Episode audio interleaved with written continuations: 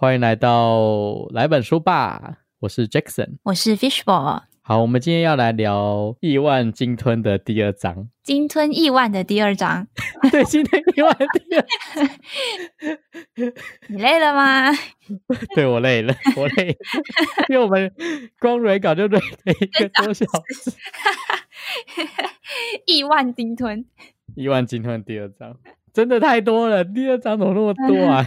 我真的累到很崩溃。第二章他就是详细的介绍他如何洗钱。没错，第二章就是介绍他为什么花那么多钱的原因，跟他详细介绍他如何洗钱。呃，我们先前情提要一下，我们上一章节讲了些什么。那上一章节简单来说呢，就是他们透过一个开发中国家，就是马来西亚，一笔管理非常松散的国家基金，然后透过案外金融的方式，然后来掏空了这笔钱。接下来就是刘特佐是如何把资金转到美国呢？那他其实透过律师事务所，并且告诉事务所的人说，他打算进行一系列的投资，但是呢，他是一个非常重视隐私的人，所以他希望透过一个 IOLTA 的信托账号来出账。这个信托账号，它主要是可以帮助客户做短期的资金存放，然后并且从中收取比较高的利息，然后希望透过这样的利息呢，可以去帮助低收入户。对，但是后来这个信托也变成一个洗钱的方法，因为事务所并不需要像银行一样尽到查核的责任，那甚至他还需要做保密的责任。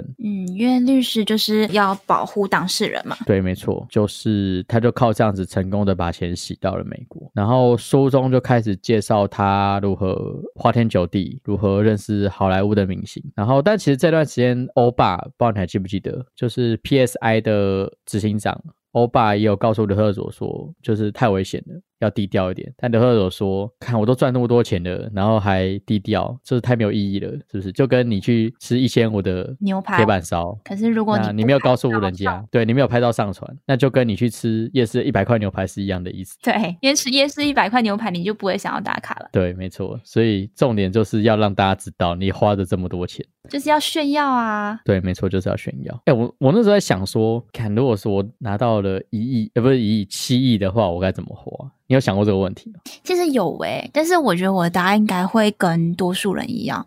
我就想说，如果我真的拿到七亿美金，可能先把一半的钱存起来，然后呢，再拿一亿去环游世界，然后一亿拿来做投资哦，然后好保守，再来 买买豪宅，买 跑。OK OK，好好，感觉其实做很多之前没有想过的事情，差不多差不多。但是我觉得我拿到七亿第一件事情，嗯，先去早餐店楼下跟他说我要蛋饼，然后加十颗鸡蛋。为什么？真正的蛋饼应该就是要蛋比饼还要多。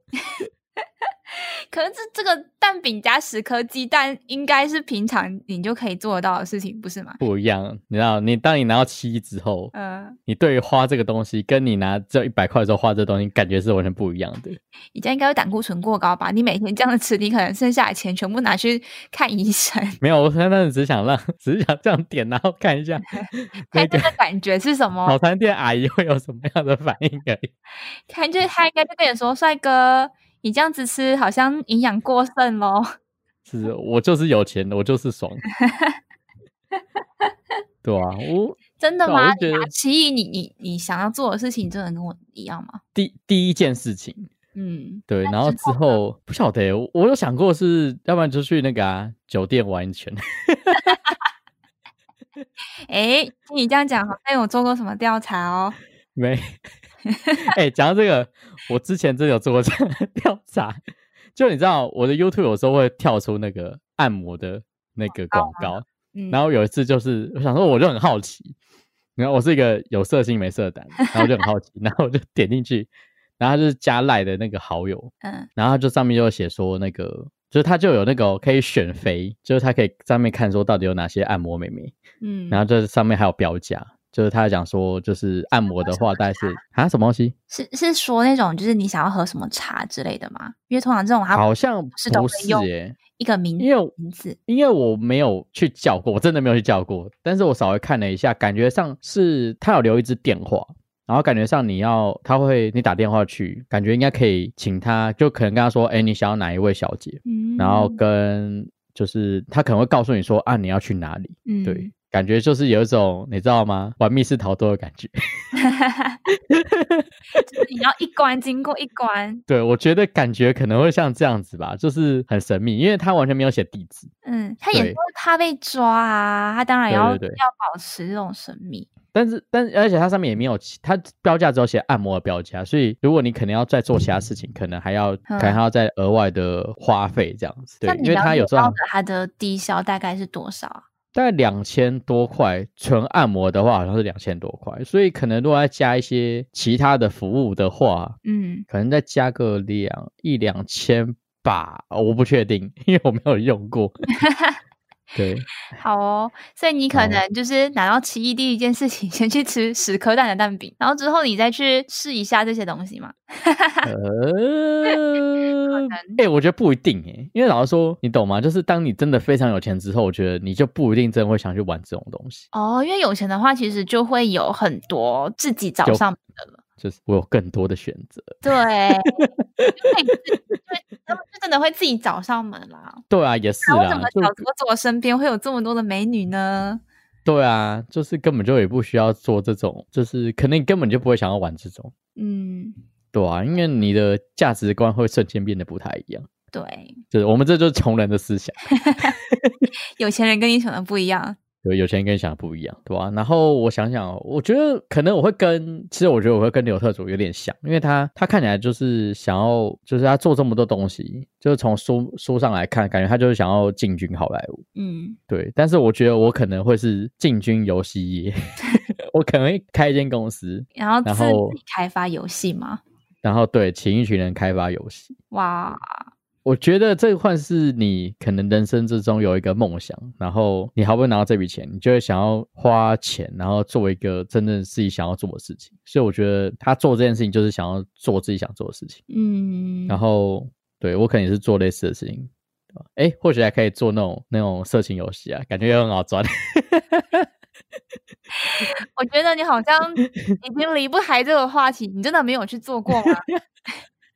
我没有去做过，但是我真觉得的吗？没有啊，感觉应该蛮好赚的。哎，说老实话，我真的觉得色情游戏比一般游戏还要好赚很多。为什么？因为你知道，就是说老实话，它的游戏性不一定要非常好玩，但是它的图只要非常的漂亮，就是大家就买单了。引人遐想就可以了吗？对，就是你只要满足到就是男性朋友们的需求，嗯我觉得那跟比游戏性来讲，它真的是简单非常多。嗯，哎、对其实我觉得他很聪明。如果你真的是做这种游戏公司，你你对啊，之后可能就不止七亿啦。对啊。可是就是我觉得如果有七亿的话，不晓得有七亿的话，还会想要做游戏公司吗？我觉得你应该会开啦，可是你就不会自己再去做执行长，然后自己去、哦，对啊，去管理那间公司。对啊，我就找一个执行长来管公司啊，我就负责当董事长就好了。对，你就是负责出钱就好啦。对啊，那就像刘特佐，刘特长就是这样，不是吗？对啦，对啊，刘特长是这样啊。他就是帮人家，他就是自己找那些制制作人，然后他只是出钱。对啊，对啊，他就是疯狂丢钱，就这样。对，对，我的七亿的梦想应该就这样。这样想一想，环游世界，太大的梦想哎、环游世界好像还好诶，因为我是一个很宅的人。哎、其实我应该可以这样，因为我很喜欢旅行嘛。所以如果嗯我有七亿的话，我就去环游世界，然后我就呃可以请一支团队来帮我拍嗯我环游世界的影片，这样哦就，是有自己的节目，对不对我觉？得可以耶，我对觉得可以。啊可是如果是我的话，我应该会找一支团队，然后找一个正妹，然后来拍这个影片。就是有主持人吗？对对对对对对你又可以赚额外的收入，然后可能你又可以把版权卖给电视台之类的。对对对对对，哎，这样好像又就是不错。所以言下之意是我不够好看喽，我没有这样讲。这是一个圈套，你知道吗？真的太可怕了。没有啊，我是觉得是说，就是啊，你可以一起加入啊，就是赶快赶快找回来。就我找一个正妹跟我组一个团队是吗？对啊，是不是？是不是叫做 fishbowl 什么的鬼的？我不晓得，想不到。不要逼我，太找帅哥吗？我觉得帅哥好像比较有吸引力耶。帅哥吗？可是帅哥对我没有吸引力啊啊！呃如果帅哥的话，找彭于晏可以啦。对啊，回约可以，回约可以。对，拍彭于晏，然后又有身材又有脸蛋，嗯，我觉得如果是找彭于晏的话，我 OK，好，这样如果我可以接受找彭于晏。我应该可以请得到彭于晏。好，我们就希望是不是到时候可以邀请到彭于晏？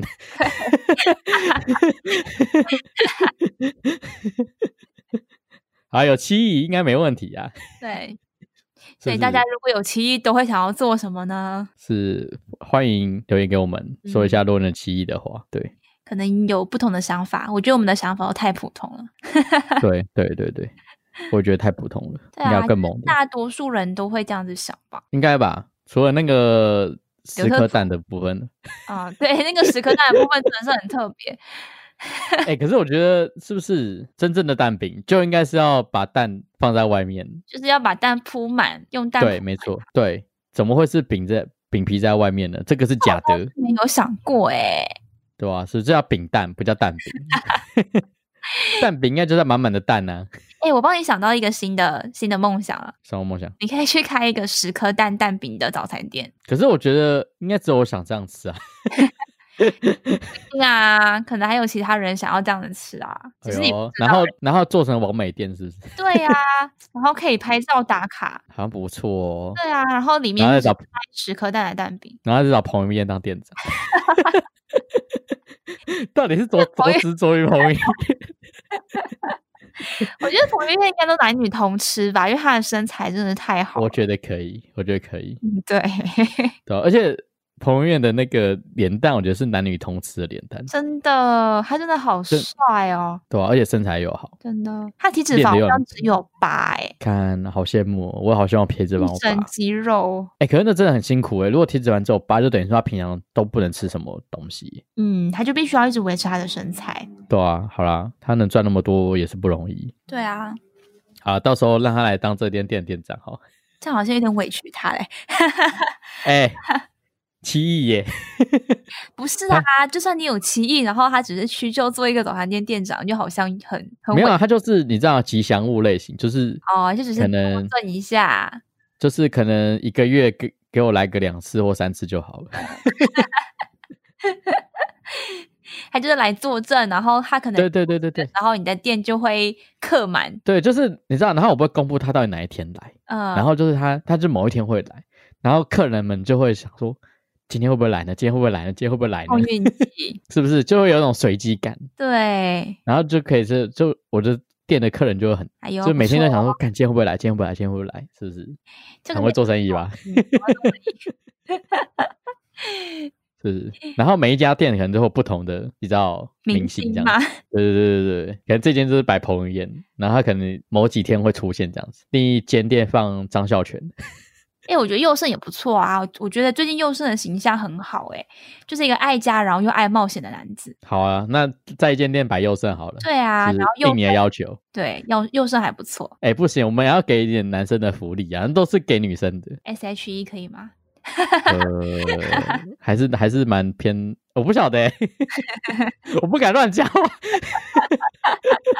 我不敢乱讲。大批的粉可以丝，可以可以可以可以可以，没有问题没有问题，我不敢乱讲话。我觉得 S H E 很不错啊。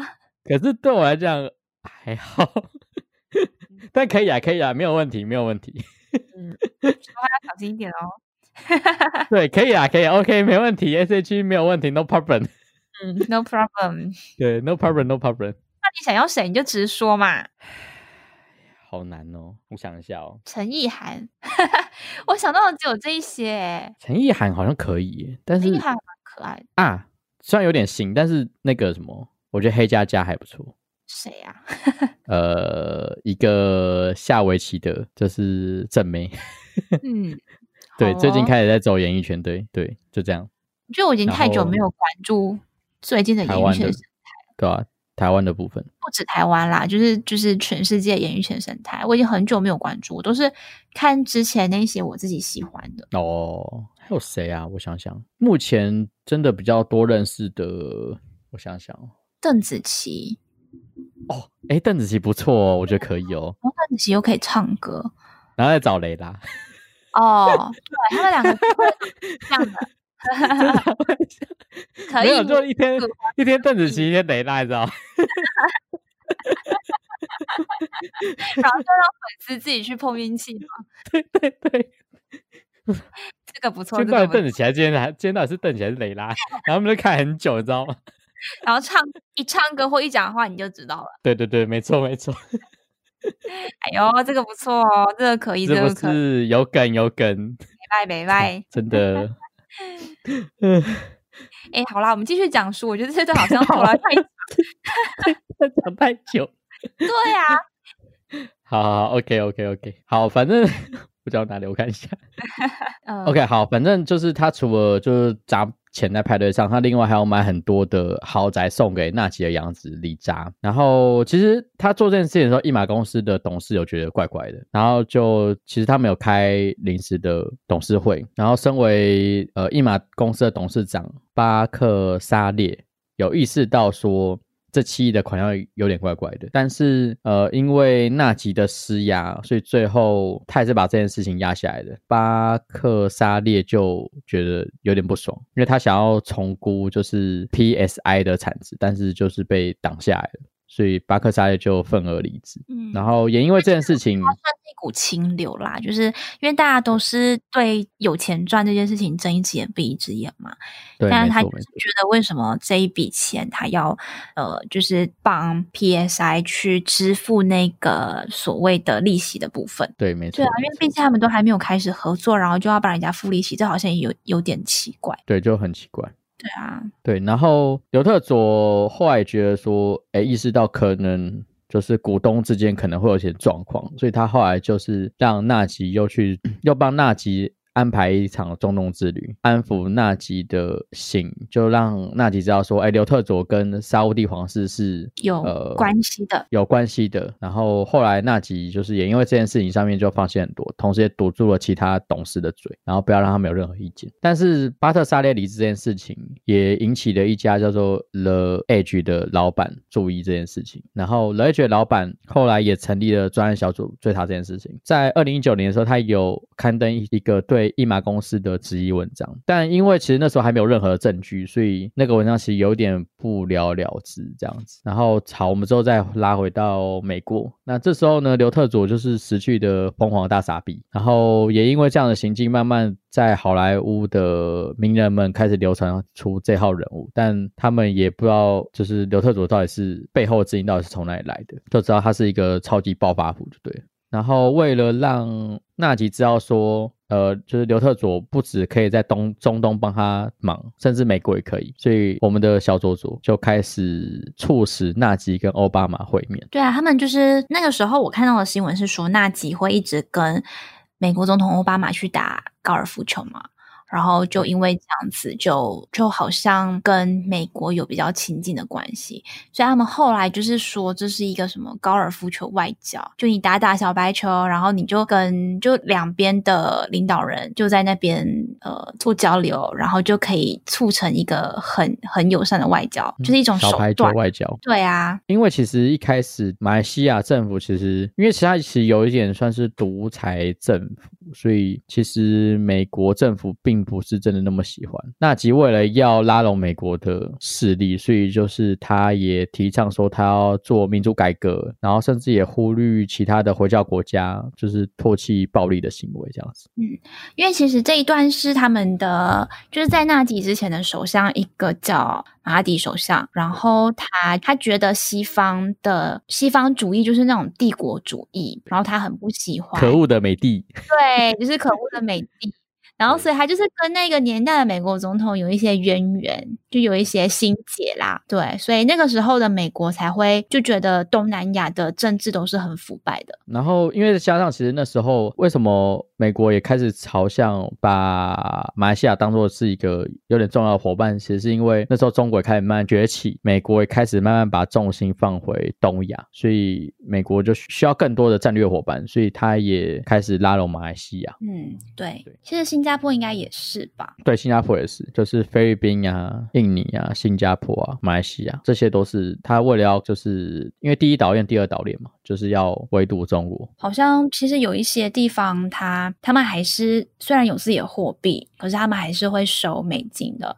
像之前我去那个柬埔寨，他们其实有自己的柬埔寨货币，但是他们如果你使用美金在当地消费的话，其实是可以流通的。哦，是哦，对啊，他们还是觉得就是美元是比较强势的货币。但是通常不是这种，就是汇率会比较差吗？呃，其实不会耶，就是你会发现，如果你在柬埔寨，美金反而会比柬埔寨币还要好用。哦，真假的？诶，这我而且其实也不不会很贵。呃，如果你只是搭计程车的话，一趟一块钱美金而已，不贵。哦，那真的还好，其实蛮便宜的。因为我以为是说，比如像台湾，你要用其他币也可以，但是你他通常给你的汇率就超烂的。哦，没有没有，它就是已经有它使用汇率的那个价格了。哦，像上一次，呃，我去餐厅吃饭，然后他们菜单上面的价格就全部都是用美金计算。这么神奇？对，除非它的那个价格是低于一美金，因为他们不找零嘛，就是他们没有那些，哦，所以他们就是低于一美元的部分，他们就会找回柬埔寨币给你，因为柬埔寨币啊真的是差太多了，哦，了解了解，大概有四千多的柬埔寨币，也差太多了吧？差很多。对啊哦，，真的差蛮多的，所以那边就还是美金比较好用。嗯，所以我觉得应该也是多多少少有影响啦。了解。嗯那我们再拉回来，其实刘特佐在开拍的时候就认识很多人，比如像是里奥纳多，然后希尔顿，以及接下来一个很重要的人物就是麦克法兰。那他为意图进入好莱坞拍片，刘特佐就跟纳吉的继子李扎跟麦克法兰成立了一间叫做红岩电影公司的公司，然后甚至他们还花了一百万美金买下贝尔福回忆录的版权，那也就是后来的《华尔街之狼》的原型故事。自从他买下了这个贝尔福回忆录的版权之后，也算是在好莱坞上面站稳了脚步。再次坎城影展上面，然后刘特佐也是就办了一场大傻逼派对。这次那个《华尔街之狼》的主人公就是贝尔福，他也在现场。然后贝尔福看到那个派疯狂派对之后就，他的感想就是，不管这个钱是谁的，这钱他妈绝对是骗来的。我觉得这逻辑是一个，没问题呀、我觉得逻辑没问题。对然后他啊就，说，如果这个是自己赚的钱，绝对不会这样花。然后因为贝尔福他也是一个你知道骗子，是一个骗 子，所以骗子了解骗子，对，骗子吸骗子。他说对嘛？因为这期我们自己赚来的钱都会想要变成自己喜欢的样子，但是这个不是他赚来的钱，所以他都变成别人喜欢的样子。哎，对耶，对呀、就是什么里奥纳多他想要拍电影嘛，他就是想要有一不用看制作人脸色的机会，然后不然就是其他人喜欢钱啊，然后他就把钱就全部送给他们，这根本就是对别人喜欢的啊、对，嗯哎，，是哎，你这样讲，突然突破盲点。是不是？是是是，真的真的。然后因为贝尔福看到这件事情嘛，所以他后觉得这些人很不对劲，所以他就马上做切割。但是为了要开拍这个《华尔街之狼》，所以他们还需要更多的资金。他们后来找导演加上里奥纳多的片酬就已经高达一亿美金了。然后虽然说他们在一马公司已经掏空了大概二十亿美金，但几乎钱都被被他们分赃掉了。然后刘特佐需要其他的赚钱方式。虽然说那个马浩尼有建议他说并购炼油厂，但是他觉得这种赚钱方式太慢了，他需要那种暴发户的赚钱，就是要大爆赚那种。他觉得投资就是要慢慢等，慢慢等对对对，所以他后来又要开始在找其他的方法。赚钱手法。对，就是他成功的拿下这个版权之后，他其实呃算站稳脚步了嘛。那刘特佐也开始有很多的花边新闻，嗯，就是比如说像是有追求那个什么，追求萧亚轩，对对啊，那萧亚轩这一段其实我觉得他蛮夸张的啦，因为后来在呃新闻上面可以找到是说他为了追求萧亚轩呃萧亚轩，然后他还特地去买下报纸的头版，就写了一封文情并茂的情书，然后就登在报纸的头版，就只是哎为了追萧亚轩，我觉得我觉得是女生会应该都不会喜欢这种追求方式吧？我觉得很可怕哎、我觉得很可怕我要让。全世界知道你是我的的那种概念。对啊，我觉得其实很怪异嘛，我觉得蛮怪的。对，而且就是萧亚轩只是跟他吃个晚餐，然后他就租了一个杜拜的顶级奢华饭店的私人海滩，然后呢，他就在海滩上面用蜡烛摆了爱心，然后他又送了萧亚轩价值十七万的珠宝给他，而且那个珠宝呢是由两个服就是服务生坐着直升机，然后空降下来，把珠宝送给萧亚轩，这超扯的，我觉得超扯的，我觉得就是完全没有办法想象，你知道吗？会有人喜欢这样子，只是吃个饭，然后就搞成这个样子吗？有点变态啊！我自己个人觉得，就是如果如果你嗯女生是喜欢这种豪华排场，但是我不知道哎，我自己个人就觉得，我觉得求婚求婚 OK，对，但是我只是跟你来吃个饭，我觉得很有压力，就就搞成这样，我觉得压力爆大。对呀，我就觉得有点可怕。我觉得有点可怕。虽然说萧亚轩也算是那时候也算是很红了，就是一就是亚洲的一级明星。对，其实萧亚轩他自己本身也蛮有钱的，啊说对啊。但是我觉得套明星套，如果是这种感情生活，应该会想要更低低调，就不要这种大牌。然后他搞得这么高调，我觉得就很可怕。其实我不知道他的用意何在，他可能只是想要刷知名度吧。他想说觉得学到红哦，对啊，因为其实书里面有提到说，他其实有一个交往多年的女友叫做杰森林。这个女友她好像其实会一直待在身边，然后都会藏在别的那个饭店里面。诶，就是一个金屋藏娇的概念吗？对，就是一个金屋藏娇的概念。所以看到这边之后，我在前面翻，我觉得说他前面追那些女生只是烟雾弹吧，而且甚至他可能只是要刷知名度，有可能，因为他后来不是跟那个就是澳洲的名模米兰达在一起吗？嗯，对啊，然后他们是好像真的有在一起的啦，但是之后就感觉他们的感情也没有真的到很好，了解，所以就有点在刷知名度的感觉。有可能就是要让大家都知道刘特佐这个人，还是他当他有钱的时候，他变成追女生是一种极成就的感觉。哎，这个我就不知道喽。身为男生的你有什么想法呢？我觉得有有可能这样，就是说，哎，我跟哪一个知名女性吃过饭，就是积得一个成就这样子，然后在在自己的小本本上面盖个。之类的，对，但是不一定真的喜欢这个人，你懂吗？哦，他就只是想要收集，对他就有一种收集感，你知道吗？但是因为你知道，当你突然变很有钱之后，我觉得你之后认识到的人，我觉得你其实自己内心会有一种防备心态，嗯，所以反而不会那么真诚的去对待那个人，因为也会怕对方骗骗自己的钱嘛。对，没错，所以我觉得也有可能是因为这样子，所以他就是也没有办法真的放下自己心里的那个界限，呃，界限，对，放下心里的界限去。是因为他知道他这些钱其实也不是用正当手段拿来的，所以他如果就是真的对一个女生死心塌地，那可能这个女生就会出卖他还是什么的，所以他才对他。呃，就是交往多年的女友念念不忘，因为毕竟还是从无到有都陪在他身边嘛。对，因为其实我觉得这样的人，他反而才是最有安全感的人。对，但是剩下那些女生就是有种急成就的感觉。如果我有这么多钱，我第一个要急的一定是彭于晏。我想一下，嗯啊，是是是是彭于晏，嗯。啊，彭于晏不错哎，很不错啦，我觉得可以啊。对啊，我想想，如果是我的话，谁啊？雷拉吗？不要，哎，没有没有没有没有，不要。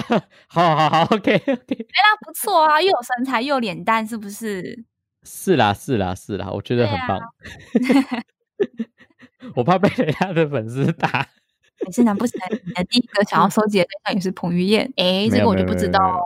我没有，我没有，我没有，我就是性向上我还是比较偏向喜欢女生的，可以嘛？对不对？好像他跟里奥纳多这样子，哎，好像也不错，哎，对呀。我觉得他跟里奥纳多好像也只是一个收集的概念。对对对对，对我可能会想认识彭于晏，如果我奇异的话，我可能会就是认识彭于晏。对啊，因为彭于晏有很多人生历练呢。对对对，然后就可能找他拍 party。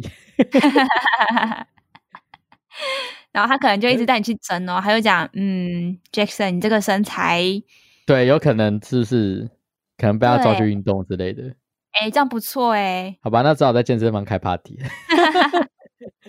直接包下一个健身房，然后在里面开 party，然后再找那个什么那个美女健身团。你知道那个 YouTube 有个美女健身联盟吗？不知道哎。他那个影片就是一堆正美，然后在健身。然后把它拍成影片，哦就这样。健身房的宣传吗？还是什么？不是他的影片就是看正妹健身，嗯，然后然后他还可以开会员，然后有会员的话就是有更多的角度可以看。但是他穿的就是比较性感这样子，对，但是还是运动装这样子，嗯，对，然后就可以看到正妹在那边健身。好吧，我觉得可能我跟你看的一些影片都不太一样啦。我对们，TA 不一样啊，嗯，我们喜欢的类型都不太一样。对啊，萌男健身联盟 哎，这个好像就不错哦，是不是？对这就比较符合我的胃口了。应该有吧？诶，馆长哦，馆长这种就有点太太是我的菜，太太太重了。对，有点太重了，这不是我的菜了。OK OK OK，我想想，好像没有比较，可能有吧，但是我不是 TA，所以我不晓得。就是我刚刚突然蹦出一个一个人选诶，谁谁谁？孙安佐啊，哦，真的假的？孙安佐？因为孙安佐他他的他不是也是练得很壮吗？哦，对啊，他身材不错，他身材练得不错。对，可是他也不是我的菜，可是，对啊，他对你来讲，就是你知道吗？就是更阿迪亚的感觉啊。就是一个那他也十几岁不是吗？应该是吧？对啊，他应该念大的吗？还是他只是高中生？我其实不太知道欸，好吧，他其大学了吧？因为我觉得他就是阿，反正他就是一个阿迪啊，对啊，他阿迪啊就是我觉得就不会是你喜欢的类型啊。可他的身材是真的不错。对啊，但是就是太太小了，对，太小了，是不是？不要看不行吧？一定要看一下脸蛋，脸很重要 哎、哎你不要跟我说，你看那个什么美女健身团，你只是看人家脸蛋，没有看人家的身材。就是脸蛋加身材啊，一起看。好啊，这不是都要一起看吗？这样子也比较有观看的欲望。对啊，很重要啊，是不是？拜托，就跟你看 A 片，你一定还是先看脸蛋啊。这个我比较没有经验。哦，也是啊，对不起，我找错了聊这个。对，我找错人聊了。我们会我们会从书，然后就慢慢的聊到好像有点，天哪天，好，拉回来，拉回来，拉回来，拉回来。嗯，OK OK OK OK，好好，我们讲哪？好，反正对，就是对交往多年女朋友嘛，然后杰斯林行对，然后也因为他这样子疯狂的，就是开派对啊，然后后来这件事情也传回到了他的病城老家，然后他爸看到这件事情就非常生气，然后那时候我看到他以为他说非常生气是他开趴非常生气，就没想到是因为他的形象，就是说让就是新闻媒体一直帮他说哦他很有钱啊，然后到到处乱花钱，然后是因为媒体记者这样写他很生气，我就觉得我觉得价值观好像有点扭曲嘞。对就是价值观超奇怪。他他爸爸都知道他自己儿子在做什么，可是他不会去阻止他做这样的事。对啊，我就觉得超他爸也是怪怪的。对啊然后他爸甚至还找了记者。前面因为他爸也是有做过这样的事情嘛，就是呃、有成立案外公司，然后对了，还有他有去高估另外一家投高估另外一家公司，然后在收购的时候赚取回佣。对啦，对啦，对啊，所以就好啦，不意外，是不是？对啊，可能就是因为这样。没错，就是他教出来的。对 他甚至还找他爸，甚至还找记者，就讲说刘特佐的资金就是他跟他的朋友一起筹的，然后至于办派对那些花花费啊，都是他的中东朋友的花费，跟刘特佐一点关系都没有，然后他只是负责筹办而已。对他爸还跟记者很不要脸说，他的成就是来自对的时间、对的地点、遇到对的人，而且彼此建立互信的关系。看，我真好啦觉得真的是，扯哎、对我觉得很。对啊，我觉得刘特佐其实会走到这一步，也跟家庭环境脱不了关系。对，我觉得跟家庭环境脱不了关系。对啊，因为他爸好像还有他哥吧，他哥也是绑着他。哦，了解。因为书上面好像还没有写到他哥的事情，呃我目前看到章节，可能之后吧嗯。应该是前面有带到一点，因为没有记错的话，他哥好像在一个比较有名的学院毕业之后，也是去他的公司帮他了嘛。因为他之前前面哦有创立那个银盾公司，啊，对对对对对，有一顿公司银，盾公司好像就是还有他哥一起的。嗯，了解。之后就是刘特佐已经把钱都花在这种，比如说买豪宅给纳吉的家人啊，然后还有纳吉的政治献金，然后甚至投资这个红岩公司，然后还有就是一些分账的事情，所以他就等于是说有一个资金缺口。然后刘特佐就必须想一个赚钱的方法。接下来就开始讲说他怎么开始生钱的。其实在这段时间呢，就是 PSI 的执行长就是马浩尼，他有想说要把亏空的事情就是全部推给刘特佐，然后就说其实他们那时候有找到不错的计划，但是都是因为刘特佐疯狂开趴，害他们的投资计划失败。然后后来被刘特佐发现这件事情，然后他就非常生气，然后也因为这件事情之后，他其实就跟这个 PSI 的公司有点决裂。对啊，就是好像有种黑吃黑的感觉。对对，他原本想要呃，跳过刘特佐，直接去找他的老板嘛，纳吉。对，没错，就有点黑吃黑，就是因为其实他们都有分到钱，但是那个钱真的太大了，所以他们其实不晓得怎么把这个缺口堵起来。对，所以就开始互卸责任。对，他就想要推卸责任给，都把责任都给刘特佐这样子。好，那现在就开始要讲说他到底是怎么补这个洞。那刘特佐后来就认识了新加坡的杨家伟。那杨家伟他是一个擅长做这种金融灰色地带的专家。刘特佐那时候是告诉杨家伟说，他有一个政府的秘密资金需要他帮忙。杨家伟后来就想到一个方法，就是他找一间公司设计一个基金型的商品，然后再让一马公司做投资。之后呢，被他投的那家公司的钱会再转到刘特佐指定的公司，也就是假买基金、真洗钱的手法。然后也因为他们一直透过这样的手法，公司的总资产就是直接来到了二三亿，就等于是说把之前的洞补上了。嗯，然后还多了很多钱这一笔钱嘛，他就只是账面变得比较好看。对他实际上也没有这笔钱，然后只是让账面变得漂亮这样子。后来刘特佐呢，就是也因为机会就认识了另一个朋友叫做卡登，那这个是蛮重要的一个角色。嗯，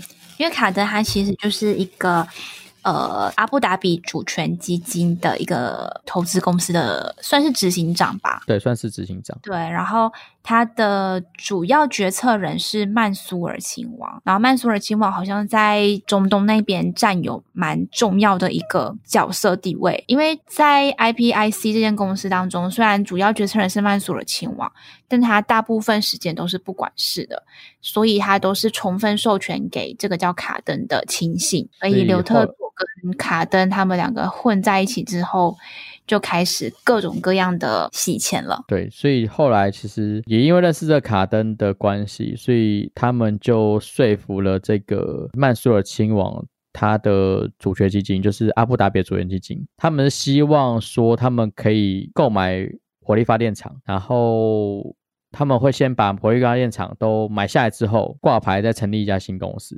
然后 IPIC 是可以去认购那些公司，但是它的前提是他要去帮一马公司做担保。他们只要愿意帮一马公司做担保，他们就可以认购。到时候他们创的这家公司，然后他们再把这家公司的股票卖掉，他们就可以大赚一笔。就等于是说他们等于是无本生意这样子。嗯，对，就是 IPI 可以做无本生意，他对们只是要 IPIC 可以做无本生意的。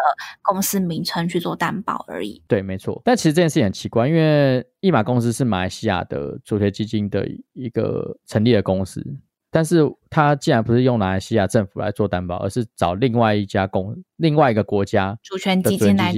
对啊，因为通常如果。是一个国家主权基金，你自己国家政府跳出来护航就好了嘛。对啊，对啊，但是为什么要这样做，其实很奇怪。但是因为卡登算是那个阿布达比的曼苏尔亲王的亲信，亲信所以就便是说他就很信任他，卡登说什么他就觉得 OK。最后 IPIC 的董事长曼苏尔亲王就同意了这件事情，等于这件事情就谈成了。然后之后高盛也开始做行动。对，但其实这张只是一个空壳子，他们只是想要拿到更多更多的钱。对他们其实只想要拿到更多更多的钱。那好，那他们成功的说服了这个呃 IPIC 的董事长之后呢，就可以开始发公司债。他们一开始先买了一家发电厂，但是那家发电厂呢，他们要先做估价，然后他们有找其他公司做估价，但是怎么估都估不到二七亿。然后甚至那间公司都觉得说，为什么一定要估到二七？他们觉得一定有问题。所以他后来那家公司对一定有人贪污，所以就他们就决定说，他们不要参与其中，因为一定有问题。对啊，我觉得这间公司其实很聪明诶。对啊，那间公司很聪明啊。其实，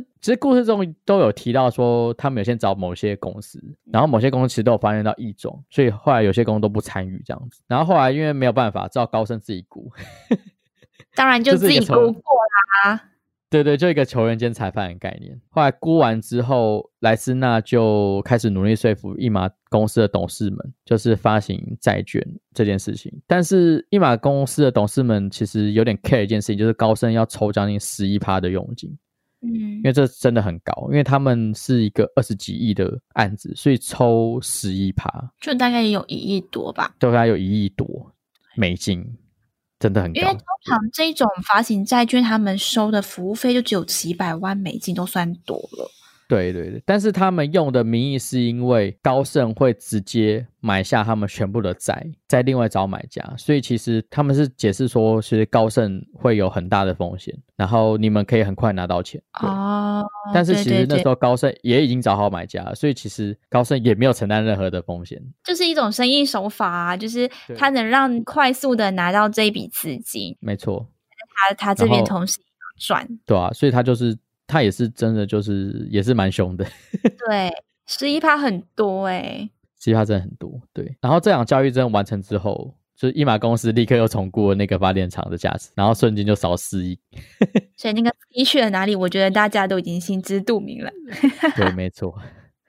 那太明显对，但老实说，这场交易呢，就是也让高盛那一年的业绩直接变得超高。拜托，一亿多美金耶！对啊，我觉得真是很爽。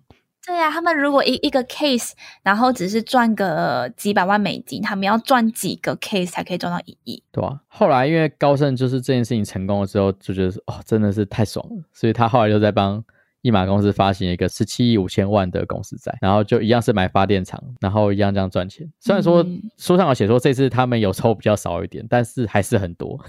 嗯，对，然后最后呢，因为他们就是他们是那个什么阿布达比的主权基金嘛，然后他们是叫阿尔巴的投资公司，因为它是阿尔巴投资嘛，嗯，然后阿尔巴投资，可是后面它的英文是 LTD 的小公司，这其实也是空壳公司，所以他们的钱这样到处乱转，到处乱转，然后总共转出是七亿九千多万美金，就直接在一马公司又蒸发了，然后全部都是转入这些空壳公司。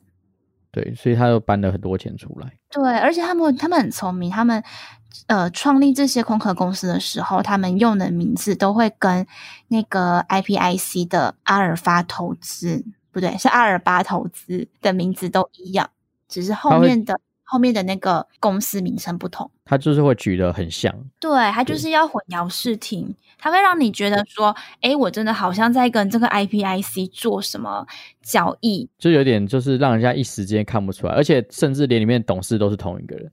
对啊，因为都是卡登跟他在联手做这样的事情嘛。对对对对对，就是会让人家搞不清楚。反正这样弄一弄之后，其实这个时候一马公司的负债均来到了七十亿，我觉得好狂。真的，对七十亿还是美金诶、对，其实还是美金哦，好夸张！这已经不是我能想象的数字。天哪，七十亿美金，我们七亿美金都不知道怎么花了，真的七十亿，真的很。我一年都可以吃十颗蛋，十颗蛋的蛋饼。那你一天吃照三餐这样吃都没有都没有问题诶、真的没错，然后就是每天都可以去按摩，按到破皮，像蛇一样脱皮了。像蛇一样脱皮，没错，天哪，好恶哦、觉得好恶，很恶诶、好恶啊，真的。对啊，反正最后就是原本那集呢，他是希望靠这个一马公司创造就业机会什么的，结果因为这一马公司的腐败加速了他在政治上的终结，政治生涯上的终结。对，对，因为呃之后他们就是大家都开始意识到不对了嘛，所以就会有那个反贪污团体 b e r s e 出来对 b e r s e 就是他们的黄衫军运动。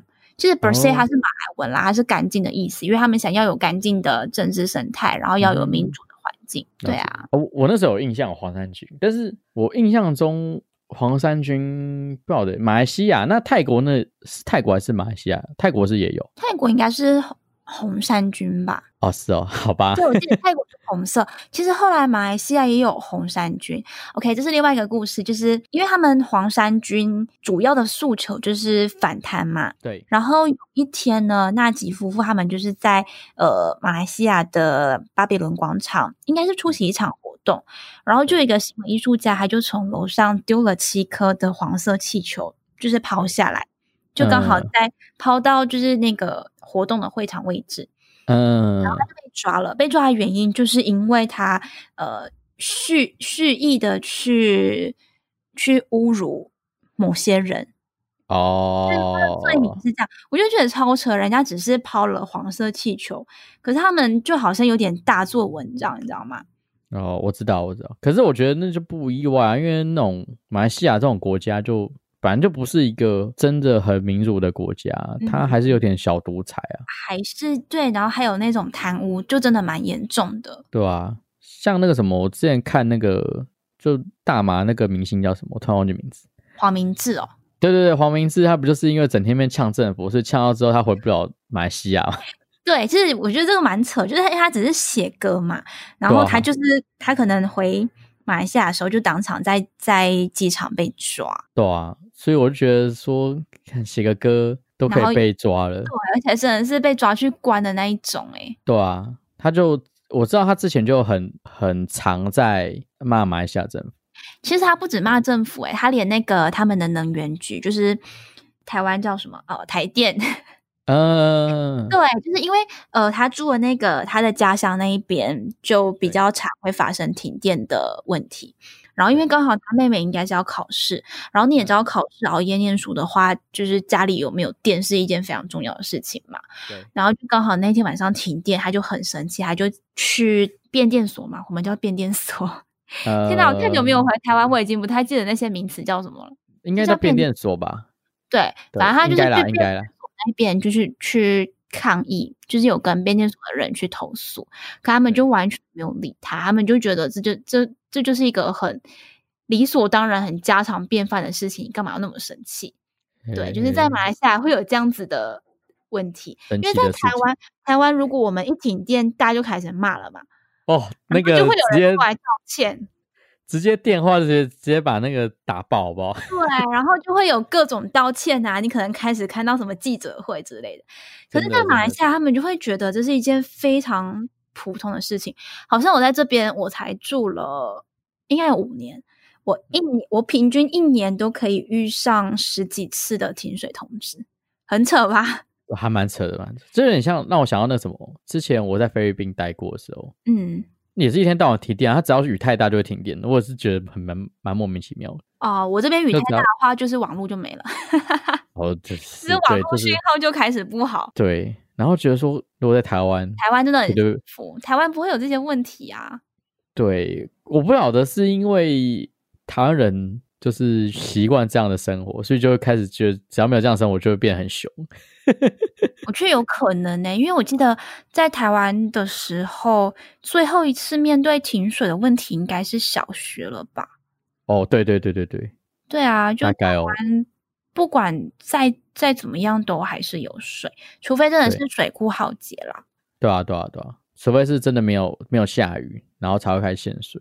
对，但是他这边停水的原因，只是因为就是有人在水库可能尿尿啊，或者是就是被污染啦，在水库尿尿也要停水，啊、各种各样的理由，我觉得在很水库尿尿也要停水，就是他他会有各种各样的理由去停你的水，我觉得蛮莫名其妙的。对，就是不知道为什么他们的那些水一直都会受到污染。好吧，对啊，就会有各种各样奇怪的问题。然后哦，讲回黄明志，他就是因为停电的问题，然后他就写了一首歌去骂唱，停电吗，对，去骂他们的能源局，就是台电，类似于我们台电这个单位，嗯他，就被告了。真假的，这样也被告就，是写歌去发表他的诉求，他就被告了。而且他最后真的有被抓去关哦。真假的，这样还被抓去关？对，一开始是说他应该也不算被抓去关啦，因为他好像就是判，呃，你要劳动服务不知道多久，还是你要去关这样子。就是劳动服务的话，你要再交罚金，然后他最后就是选择劳动服务交罚金。可是，就是这个案子其实已经审完了嘛，不知道为什么那个能源局又在上诉，然后又想要再罚他一次，就是一个可是很很莫名不是已经关过了吗？对。可是不知道为什么他们又可以再上诉。诶，可以让人家上了又上，上了又上，上了又上，就还是因为这首歌，然后就惹上两次官司，都是同一个问题。诶了解。对啊，我觉得这种这种问题在台湾是不会出现的，因为如果台湾一旦停电停水，大家应该就开始呃打电话投气呼呼啊，对啊，然后如果你开始上网骂人，应该也没有什么问题吧？没有问题啊，对，绝对没有问题。对啊，除非你你你人身攻击才会才会有问题。对啦，对啊，如果你是人身攻击，那一定会有一点问题。但是人身攻击，你还要看对方是不是名人哦。如果对方是名人的话，也没有关系哦，是吗？因为你是名人。对，如果法官认定你是名人，就是你就被骂是不会怎么样的。原来台湾还有这样子的哦、我以为就是我之前看馆长啊，馆长不是常常被骂吗？然后就是有时候互骂，然后告上法庭啊。然后之前嗯就、就是因为他是名人嘛，所以就变成是说，就是他就告不赢啊，对吧、哦，对啊，所以好像名人好像法就是法官判会不太一样，哦，对，因为好像就是因为你是名人，所以算是收名人税嘛，就是因为你有人气，所以你可以从这人气得到好处，那同时人家就会就是你也要付你的名人税，就是一定会有人批评你，对，然后你要可以接受这些批评，还有这样子的哦。就是名人税啊。我觉得这个东西在马来西亚应该不成立。可是我觉得得马来西亚就是看没有，我觉得马来西亚是看人呢、如果你是跟官作对的话，就会不成立。对啦。但是我觉得他如果只是对到这种能源局这种，会觉得有点扯啊。可是这就是官的单位啊可是你看，如果我们去骂台电，我们也不会怎么样。啊，因为我们我们是我们是相对比较开放的民主国家，对啊，然后我觉得这段这段话好像一个马来西亚人跟一个台湾人在做讨论，可是明明我也是台湾人？啊，你算是半个马来西亚人啊，是我在假马来西亚人，待太久了，真的待太久了。真的。我我是觉得，对啊，马来西亚，就我的理解，马来西亚它本来就是一个半独裁国家，就是它虽然有选举什么，但其实就是他们还是这种言论管制还是蛮严的啊、真的，因为他们还是会就是呃去控制他们的报章杂志，他们没有太多的言论自由，也不是没有太多言论自由啦，就是比跟台湾比起来的相，对跟台湾比起来，还是有限制。对啊，就是其实多数都还是会因为，因为他们好像每年都会换一次照嘛，对，就是换牌照，所以他们就变成是说报纸也不太敢写的太政府，对，不太敢得罪当权政府，不会像台湾就是一定要骂骂政府，对 不是就是会有某几台就是专专门骂政府的，然后有几台就是专门挺政府的，对，那你就是生态也才平衡啦。就是对啊，我是觉得就就看你想看的嘛，对吧、对反正你可以看，如果你觉得说你对这个政府的政策不满意，你就去看在骂政府的台。你对这个这个政策你你很满意，那你就去看挺政府的台，这样就好啦。投其所好，对对，重点是投其所好，就是多元的声音啊，就是这样。我觉得我自己觉得民主的价值就在于说多元的声音要可以发出来。对啊，因为这样生态其实才会平衡，不会说你只有一边的声音。这对样的话，对对对对。呃，久了大家的那些观念啊，都会有点偏差。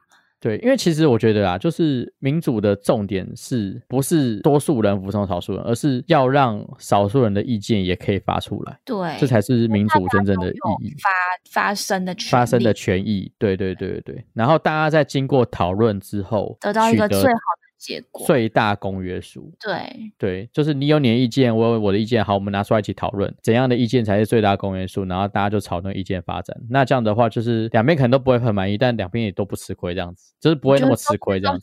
可以让自己接受的。对啊，对啊，而且我觉得相相对来讲，其实社会才会更进步，因为更多人的声音就有更多的观点。嗯，对，那样这样子的话，才可以，我觉得才会有比较好的发展啊。就是太都太单一的声音，也不一定是好事。这样，因为太单一的声音的话，就变成说你必须要让其他人都去统一你的想法。对啊，对啊。但是我觉得其实不不是真那么合理啊，因为怎么可能有一件事情，对啊，大家都是认同的，对不对？对啊，所以我觉得，对啊，这就是民主的价值啊。民主价值就是让不同的声音都可以发出来。嗯，都能被听到。对，都能被听到，但是还是最重要的。好了，我们就好，我们最后拉拉回来，最后 还是我们就这边做结尾了。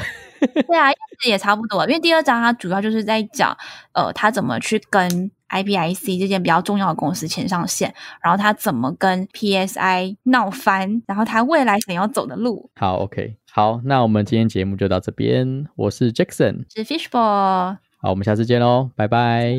拜拜。